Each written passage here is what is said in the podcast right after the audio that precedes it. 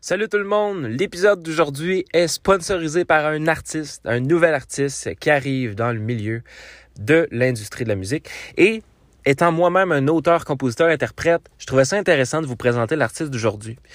L'artiste d'aujourd'hui, en fait, se nomme Yali, Y-A-L-E-I-G-H, mais ça se prononce Yali. Et euh, c'est vraiment... Ce qui est intéressant avec cet artiste-là, en fait, c'est qu'il est multigenre artiste. Il va faire, par exemple, du hip-hop, du rap, du country, du reggae, de la musique euh, comédie, euh, du hip-hop alternatif, du R&B, des chansons acoustiques. Bref, vous l'aurez deviné, c'est vraiment un, un artiste polyvalent. Je trouve que c'est intéressant. Et la chanson qui va sponsoriser aujourd'hui l'épisode, c'est sa, c'est sa première chanson, tout simplement, Party of One. Et ce qui est intéressant avec Party of One, la chanson, c'est que c'est une chanson assez profonde, en fait, qui parle d'une âme perdue qui, euh, essaye de combattre ses démons, tout simplement. Et vraiment, s'il vous plaît, allez, euh, allez le supporter. Allez le supporter. Je sais ce que ça fait de rentrer, de sortir sa première chanson. C'est quand même assez... C'est une grosse étape. C'est euh, quelque chose de gros. Et j'aimerais que la communauté aille le supporter. Pour ceux qui vont être sur Instagram, je vais pouvoir le taguer euh, dans un post. Et euh, sinon, ben voilà, je répète, ça s'appelle, ben il s'appelle Yali, Y-A-L-E-I-G-H. Allez jeter un coup d'œil. Je vous laisse avec un extrait de sa chanson. Donnez-y de l'amour. Merci tout le monde et bonne écoute.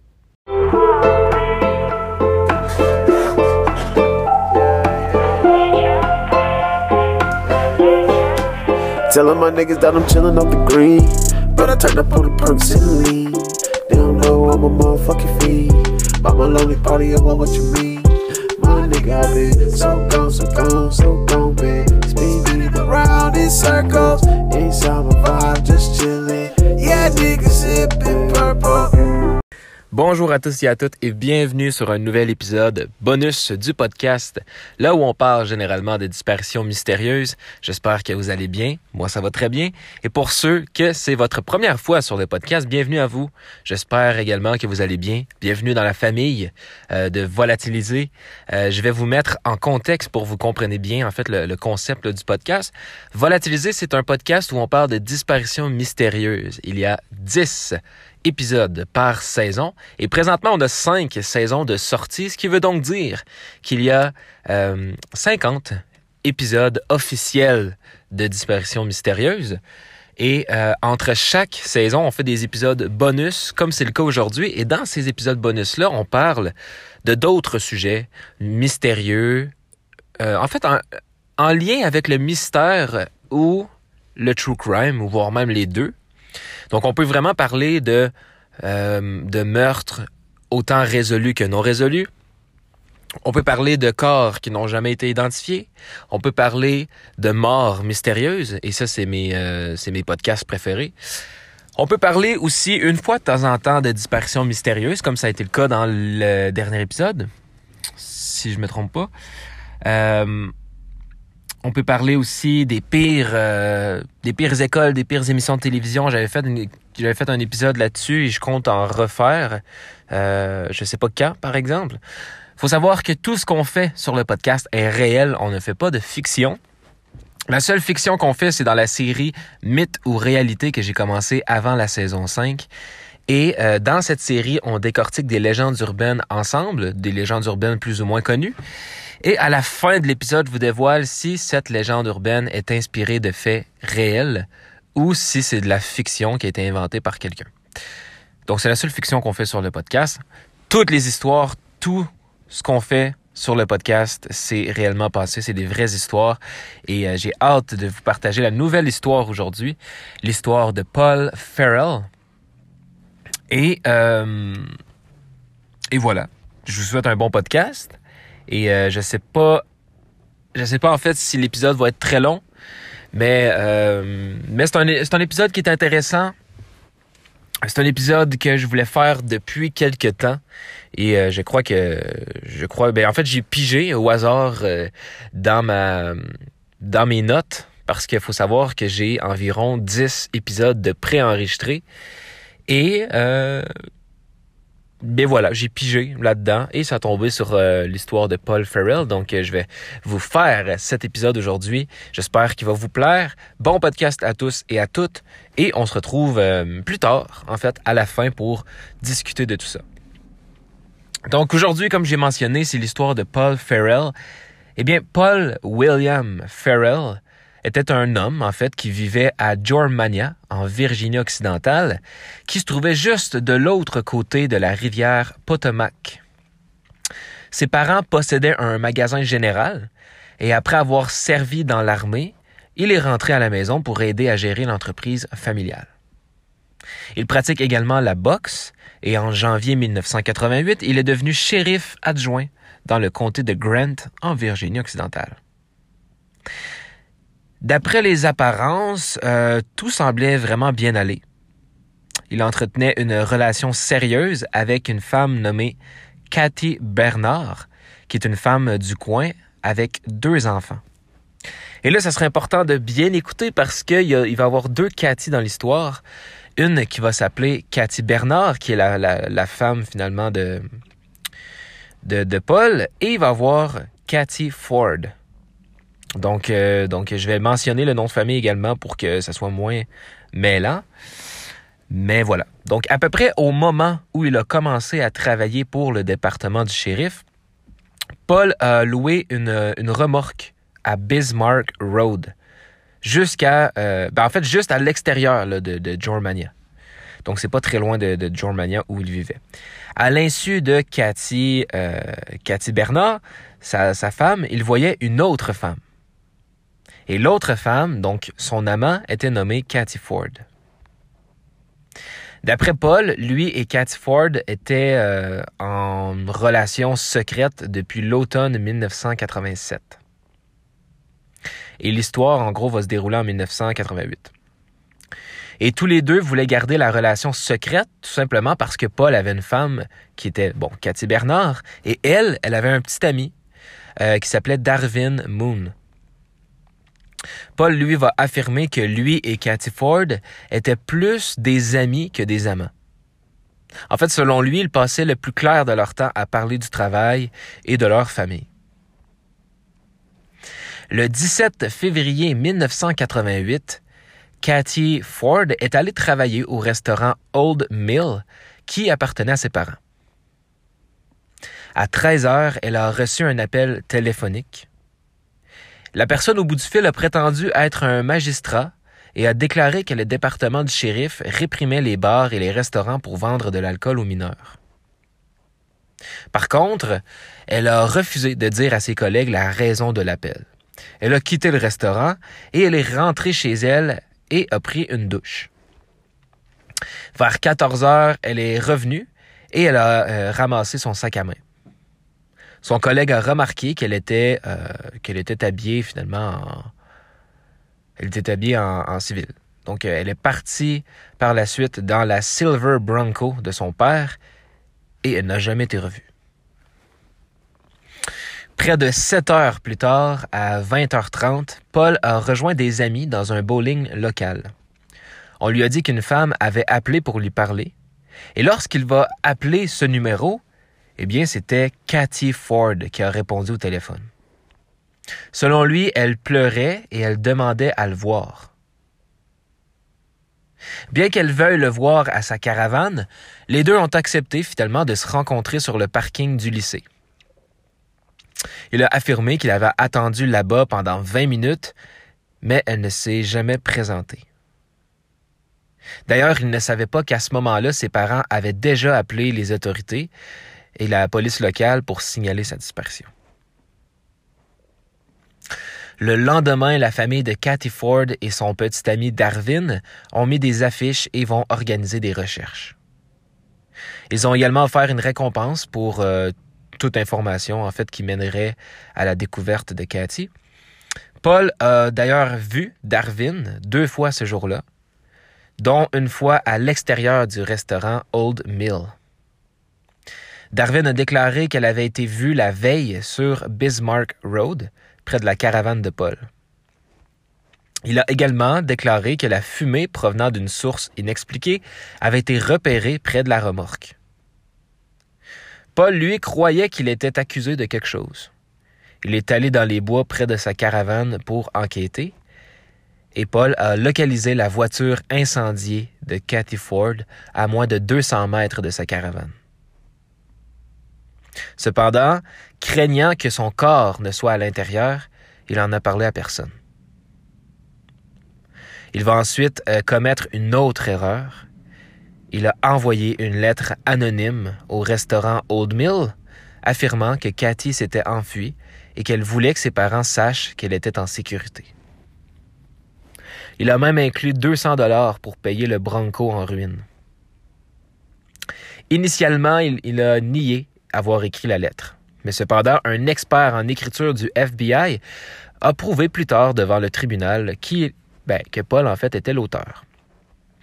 Paul va affirmer qu'il avait fait euh, avait fait ça parce qu'il voulait que les gens arrêtent de chercher et ne voulait pas en fait que les gens trouvent sa voiture dans son jardin. Donc disons que Paul s'est mis à avoir peur d'être accusé de quelque chose qu'il n'a pas commis. C'est pour ça qu'il a caché ça, parce qu'il s'est dit si, si je dévoile ça aux autorités, c'est sûr que je suis le suspect numéro un, c'est sûr que je vais être accusé de quelque chose. Et enfin, le 8 mars, près de trois semaines après la disparition de Cathy Ford, eh bien, la voiture a été redécouverte, mais cette fois, c'est par Darwin, donc le copain de Cathy Ford, et euh, le frère de de Darwin, Rich. Le 11 mars, le FBI a fouillé la zone. Ils n'ont trouvé aucune trace du corps de Cathy Ford, donc finalement, le corps n'était pas à l'intérieur de la voiture incendiée ni aucune preuve euh, prouvant qu'elle avait déjà été là, en fait. Le feu et la rouille ont détruit toutes les empreintes digitales qui auraient pu se trouver sur la voiture. Parce que la zone autour de la voiture n'avait pas beaucoup de dégâts d'incendie, certains ont émis l'hypothèse que la voiture avait été brûlée ailleurs et emmenée là par la suite. Évidemment, Paul est devenu le point principal de l'enquête. Le 19 mars, des, agents en fait du FBI ont déchiré un tapis nouvellement posé dans la chambre principale de Paul. Ils ont trouvé des traces de sang sur le sol ainsi que sur le mur et le plafond. Les échantillons se sont avérés être le sang d'une femme. Mais cependant, les tests ADN n'ont pas pu fournir une correspondance positive. Le plus que, l'on puisse dire, c'est que le sang n'était pas incompatible avec le sang des parents de Cathy on, ignore si, si le sang était compatible avec euh, finalement avec Cathy elle-même. En fait, c'était pas c'était pas nécessairement c'était pas une correspondance positive sur euh, le sang ben avec cela, le sang de Cathy, avec l'ADN de Cathy. Par contre, ce n'était pas incompatible avec le sang des parents de Cathy. Donc au final, on ne le sait plus.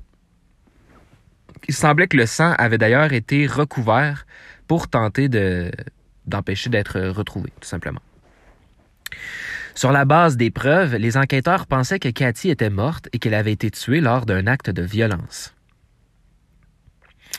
Paul va être interrogé évidemment sur le sang et il a suggéré que le sang était peut-être même déjà là avant qu'il n'y habite. Ce qui n'est pas faux. Sur la base des preuves, Paul a été arrêté et accusé d'enlèvement, d'incendie criminel et de meurtre même si on n'a pas retrouvé le corps de Cathy. Parce qu'aux États-Unis, il faut savoir que tu es coupable jusqu'à temps qu'on prouve le contraire, alors qu'ici au Canada, par exemple, tu es non coupable jusqu'à ce qu'on prouve que tu l'es. Donc c'est ça qui est un petit peu, euh, c'est différent. Donc disons que Paul était coupable du meurtre, même si on n'a pas retrouvé le corps, même si on n'a pas pu confirmer à 100% que c'était lui. Et voilà, en gros, la, grosse, euh, le gros sujet de ce, de, ce, de ce dossier-là.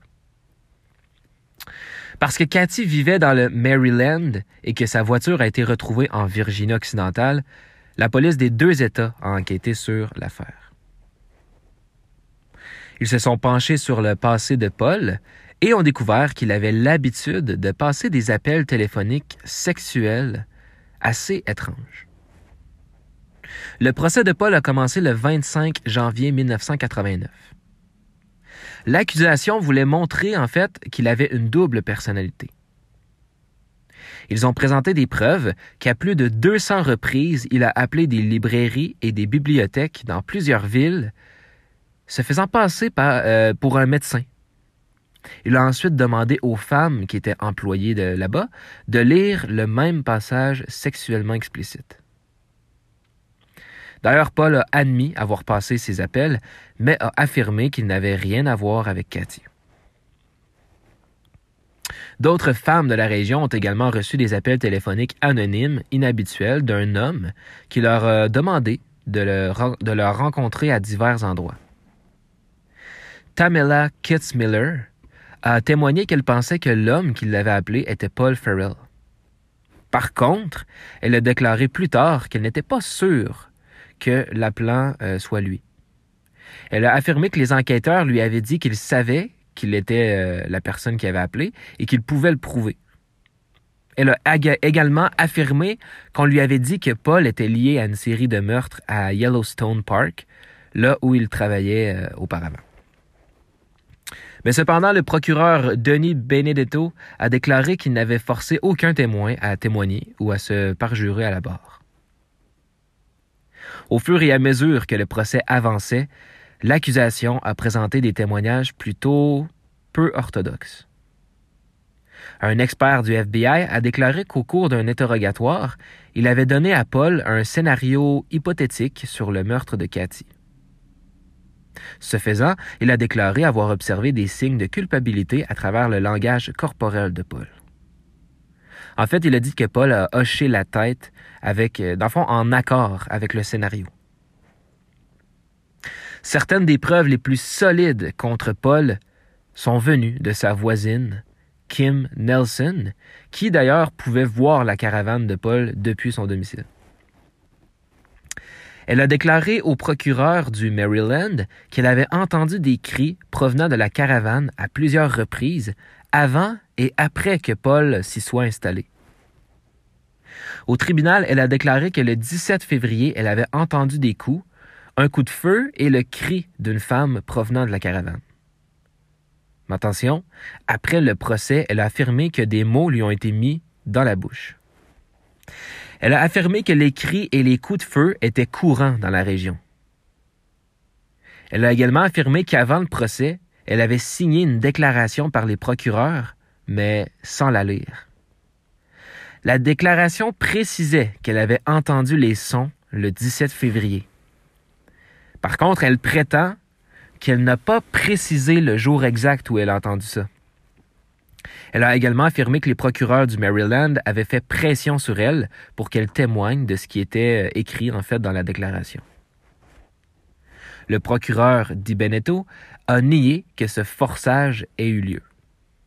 Il pense qu'elle a été influencée en fait par la famille et les amis de Paul pour essayer de revenir sur sa déclaration. Paul n'a jamais euh, témoigné en son propre nom, d'ailleurs, et le 4 février 1989, il a été reconnu coupable d'enlèvement, de meurtre et d'incendie criminel. Il a été condamné à un minimum de 15 ans de prison. Cependant, de nouvelles preuves ont commencé à faire surface, suggérant que Paul était peut-être innocent. Le journaliste Martin Yent a examiné l'affaire et a pu localiser deux témoins qui ont affirmé avoir vu Cathy plus d'un an après sa disparition. En décembre 1989, un couple de la région de Jorman traversait le Tennessee lorsqu'ils vont visiter en fait un restaurant et vont remarquer que la serveuse ressemblait beaucoup à Cathy, à Cathy Ford évidemment. Ils ont remarqué que la serveuse semblait être assez nerveuse lorsqu'elle a remarqué que le couple euh, avait peut-être des soupçons sur elle. Lorsqu'une autre serveuse s'est approchée de deux autres, en fait, du couple, la serveuse leur a demandé Vous semblez être des étrangers ici. D'où venez-vous? Ce que d'ailleurs le mari a considéré comme une question assez étrange lorsque tu arrives dans un restaurant. Et euh, quand elle est allée parler à la serveuse qui ressemblait à Cathy, eh bien la serveuse, donc euh, celle qu'on croit être Cathy, a, couru dans la cuisine. Euh, en fait, elle s'est enfuie dans la cuisine et n'a jamais ressorti pour aller voir le, le couple. La famille de Cathy, cependant, ne croit pas qu'elle soit encore en vie. Ils sont certains euh, qu'elle les aurait contactés un moment ou un autre. Paul a fait appel de sa condamnation, affirmant qu'il n'y avait pas suffisamment de preuves que Cathy était morte, que le témoignage sur le langage corporel n'aurait pas dû être utilisé et que le jury n'avait pas été correctement informé. La Cour suprême de Virginie-Occidentale a rejeté l'appel par 3 à 2. Donc disons que ça l'a vraiment passé proche pour Paul, mais malheureusement, vu que Paul a perdu à la Cour suprême des États-Unis, eh bien, euh, on a refusé de réexaminer l'affaire. Paul sera admissible à une libération conditionnelle en 2002 et il continue de maintenir son innocence. Vous aurez donc compris, cette histoire est non résolue. En 1994, Paul a été libéré de prison pendant que la Cour suprême réexaminait son cas. Après deux ans de détention à domicile, eh bien, le tribunal a réaffirmé les condamnations et Paul a été renvoyé en prison. En février 2001, le gouverneur, de, de, la Virginie occidentale a commué la peine de Paul, ce qui l'a rendu éligible à une libération conditionnelle. Et sa libération conditionnelle a finalement été accordée en mai 2004. Bien que Cathy Ford n'ait jamais été retrouvée, on suppose qu'elle est décédée. Beaucoup sont encore certains que Paul est coupable, comme beaucoup d'autres sont encore certains que Paul n'a jamais été coupable.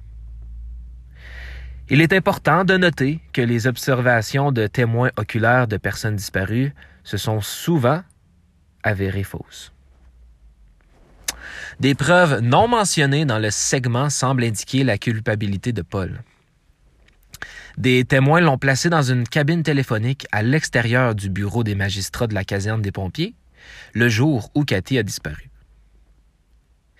Un appelant, se faisant passer pour un magistrat, donc le même que la personne qui avait appelé Cathy, a demandé à une femme de le rencontrer à la caserne des pompiers à ce moment-là. Un employé des postes a été invité par un appelant à récupérer un facteur en panne sur Bismarck Road, près de la remorque de Paul. Cependant, l'itinéraire du transporteur ne l'a pas conduit à cette zone, alors l'employé a raccroché. Le magasin familial de Paul se trouvait à proximité du bureau de poste et du restaurant Old Mill. Le lendemain de la disparition de Cathy, Paul a arraché et brûlé la moquette de la chambre principale de sa caravane. Il a affirmé que le tapis avait des taches et une odeur nauséabonde. Mais cependant, sa petite amie, Cathy Bernard, et sa logeuse ont tous deux affirmé qu'ils n'avaient pas vu de taches ou remarqué une odeur nauséabonde provenant du tapis. Après sa disparition, Paul a affirmé qu'il craignait être considéré comme un suspect dans, euh, dans l'enquête.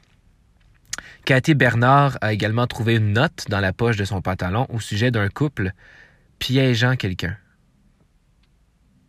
en utilisant d'ailleurs une fausse carte d'identité.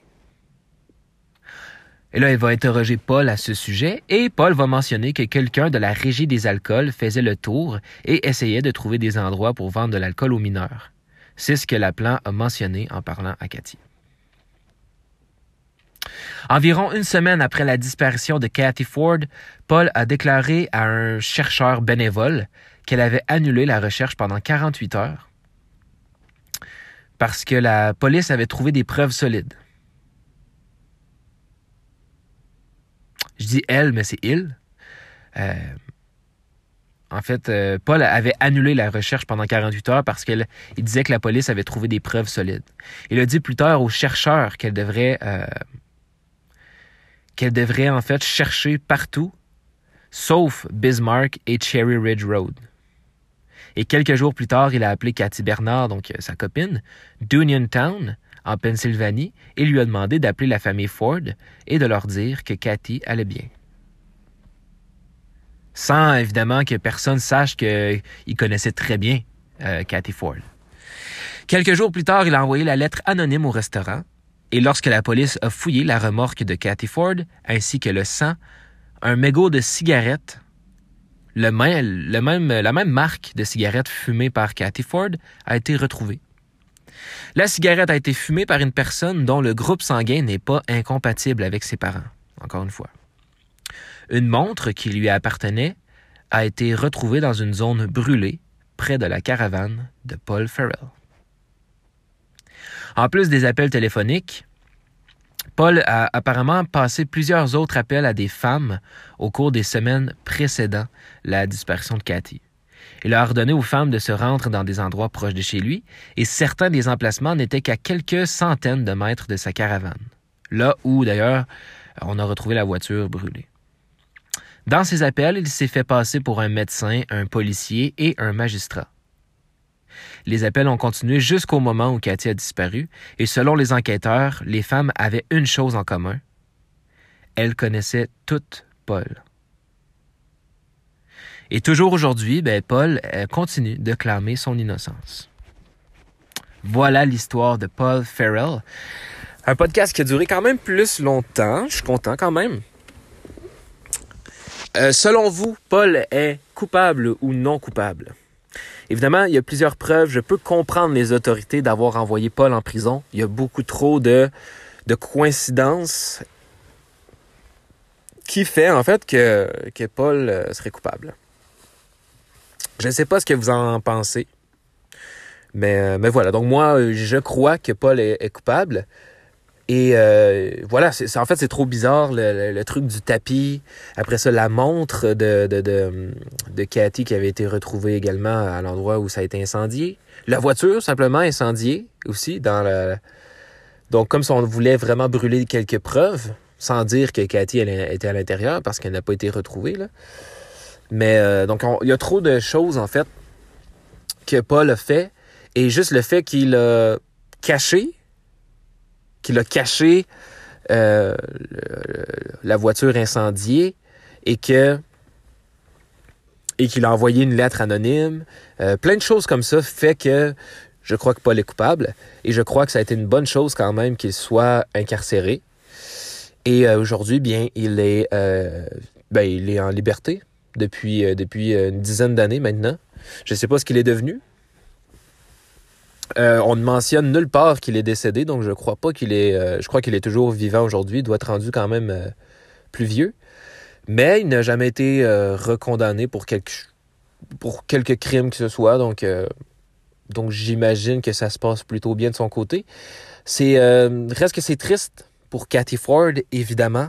Cathy Ford qui est c'est étrange. Je trouve ça quand même étrange parce que. Parce que c'est pas quelqu'un qui. C'est pas quelqu'un qui avait vraiment des tendances euh, violentes ou. Euh, euh, tu sais, honnêtement, à part pratiquer la boxe, eh bien, disons que. En plus, il est devenu shérif adjoint, ce qui veut donc dire qu'il avait un dossier criminel totalement correct.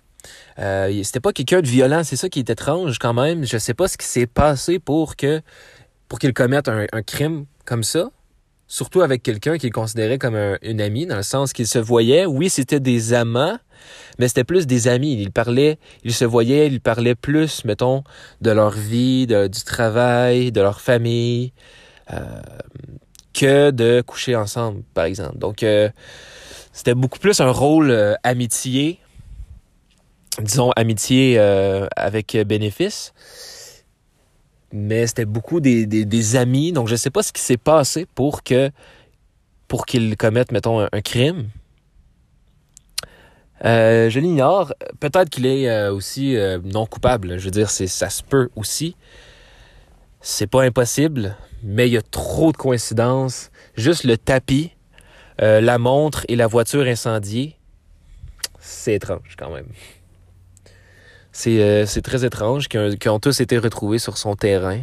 Donc, euh, comme j'ai dit, je peux, je peux comprendre en fait c'est pas une faute des autorités en, soi d'avoir d'avoir condamné Paul. C'est comprenable, mettons. C'est très comprenable. Et, et juste le FBI qui analysait ses faits et gestes lors d'un interrogatoire et qu'il avait des signes de d'une personne en fait qui est qui, sentait la culpabilité pour un crime qu'il n'aurait supposément pas commis. Donc c'est ça qui est étrange encore une fois. Mais bref, euh, plusieurs trucs comme ça. Donc pour moi, il est coupable. Mais j'aimerais, j'aurais aimé en fait qu'on retrouve euh, Cathy.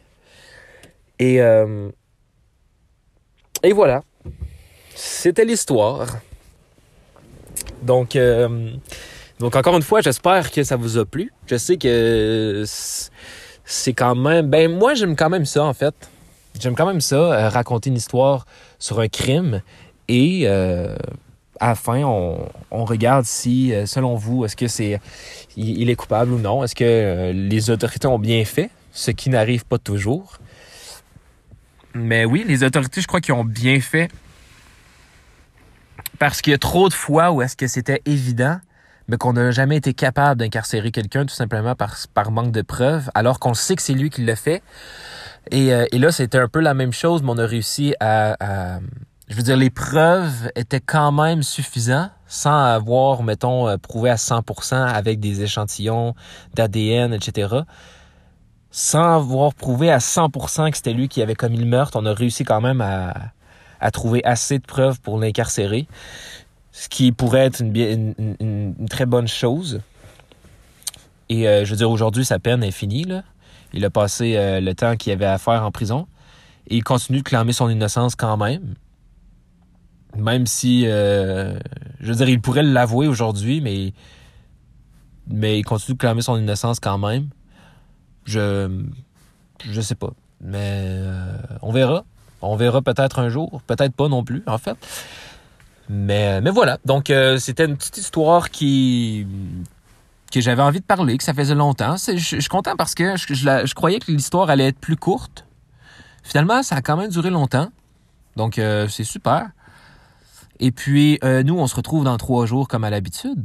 D'ici là, ne disparaissez pas. Ça serait dommage de faire un podcast à votre sujet puisque ce n'est pas une fierté de disparaître ou de commettre un crime quelconque. Comme à l'habitude, vous pouvez suivre le podcast sur Instagram et Facebook, Volatiliser Podcast, et sur Twitter, Volatiliser TV. Donc, n'hésitez pas à suivre et à venir me parler si vous le voulez. Je réponds à tout le monde. Vous pouvez proposer euh, des cas pour euh, une saison officielle ou pour des épisodes bonus, c'est comme vous voulez. Et vous pouvez également venir me dire des théories, des théories que je n'aurais pas dit, euh, peut-être m'informer sur des trucs. Il faut savoir qu'à chaque fois qu'une personne est retrouvée, une personne qu'on a fait un podcast dessus et qui a été retrouvée, je fais un, je fais un podcast en fait pour l'annoncer. Donc j'ai tellement fait, en fait, euh, il y a 50 euh, disparitions euh, euh, disponibles sur le podcast, en plus de certains épisodes bonus.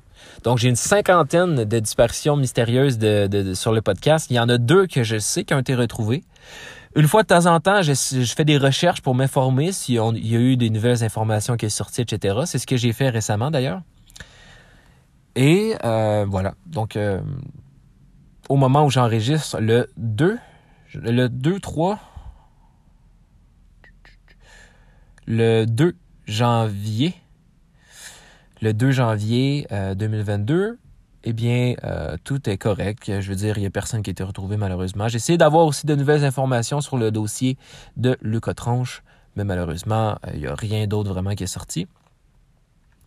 On croit en fait que Lucas a, été, euh, a tombé, a, chuté, en fait, accidentellement ou par suicide, disons. Mais il jouait près d'une. Ben, il jouait. Il jouait pas, là.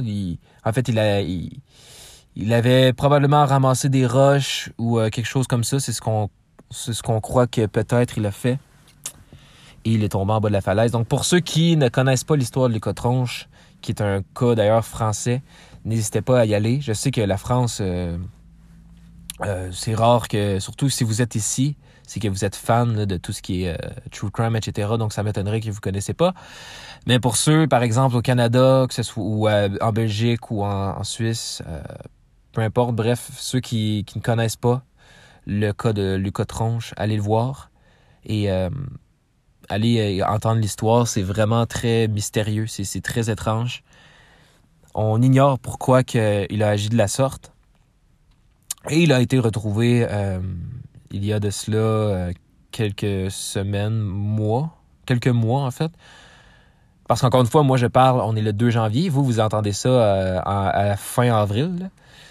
Mais, mais voilà, donc. euh, Donc, euh, au moins, c'est une bonne nouvelle pour la famille. Ça faisait six ans, si je ne m'abuse, qu'il était disparu. Donc, euh, après six ans. Puis moi, c'était vraiment un cas que j'espérais qu'il soit résolu un jour parce que je trouvais ça vraiment étrange. Donc, je suis content que qu'il ait été retrouvé. Et on sait que ça fait longtemps qu'il est décédé. Donc, au final, il est probablement décédé en fait le même jour que qu'il a disparu. Euh, donc voilà. Euh, je vous fais des gros bisous. Merci à la France. Vous êtes le pays qui écoute le plus le podcast. J'aime le répéter à chaque épisode. Euh, la France, suivi du Canada, suivi de la Belgique, suivi de la Suisse, suivi des États-Unis. Je comprends pas pourquoi les États-Unis, qui est le cinquième pays qui écoute le plus. Mais merci. J'imagine. C'est peut-être même des erreurs, en fait. C'est peut-être plein d'Américains qui tombent sur mes podcasts. Euh, je sais pas. Mais bref, merci. Euh, au top 5. Euh, le podcast devient de plus en plus gros. Je suis très heureux. Merci euh, encore une fois. Je vous fais des gros bisous, puis on se retrouve dans trois jours comme à l'habitude. Salut tout le monde, faites attention à vous et à vos proches, et on se reparle bientôt. Au revoir.